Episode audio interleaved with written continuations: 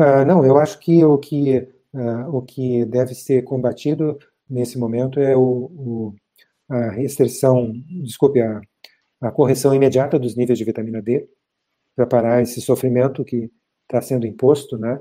As pessoas, as pessoas estão desenvolvendo quadros psiquiátricos em casa, porque nível baixo de vitamina D está associado à esquizofrenia, né? Que também está sendo acusada como uma doença autoimune, né?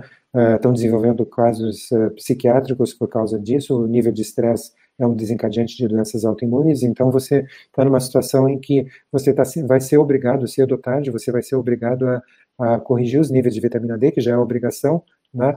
o que me, me, me entristece e, e, me faz, faz com que eu tenha uh, uh, um verdadeiro. Uh, quando você tem conhecimento e, do que está acontecendo, conhecimento real do que está acontecendo, e, e você percebe que há uma solução fácil, barata. Não se esqueça de dar um joinha nesse vídeo, compartilhar com seus amigos e familiares e clicar em inscrever-se para que você e sua família atinjam excelência em saúde. Você é fera! Um grande abraço e um beijo no seu coração.